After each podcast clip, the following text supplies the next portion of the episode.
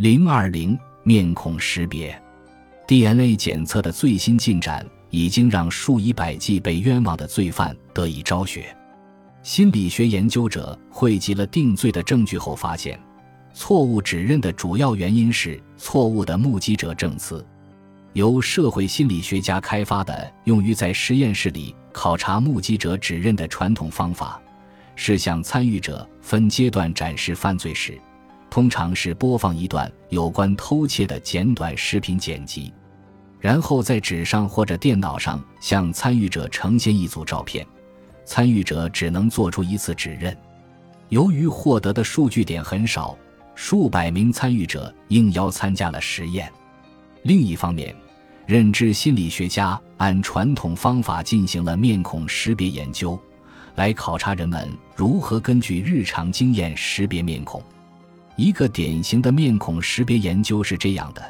在编码阶段，向参与者呈现几张面孔照片；过一段时间后，开始进入识别阶段，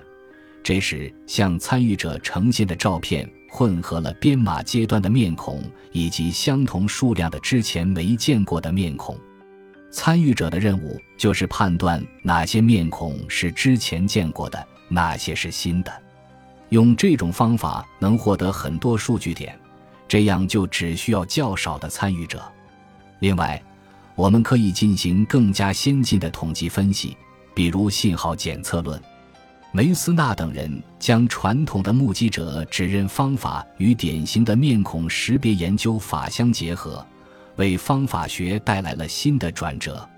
在他们的新范式里，在编码阶段会向参与者呈现八张面孔图片，在之后的识别阶段，他们向参与者呈现十六组面孔图片，每组面孔的数量有所变化。这样，研究者可以研究每组面孔数量不同所产生的效应。结果表明，随着每组面孔数量的增加，参与者的辨别准确性有所下降。虽然这并不让人感到惊讶，但是这些研究所得的结果可以帮助研究者在有关一组面孔的最优数量以及呈现方式这些方面向执法机构提出建议。不过，该研究最大的贡献是，用完善的认知心理学方法来取代很久之前由社会心理学家想出来的旧方法，从而证明了一种更加高效的数据收集方法。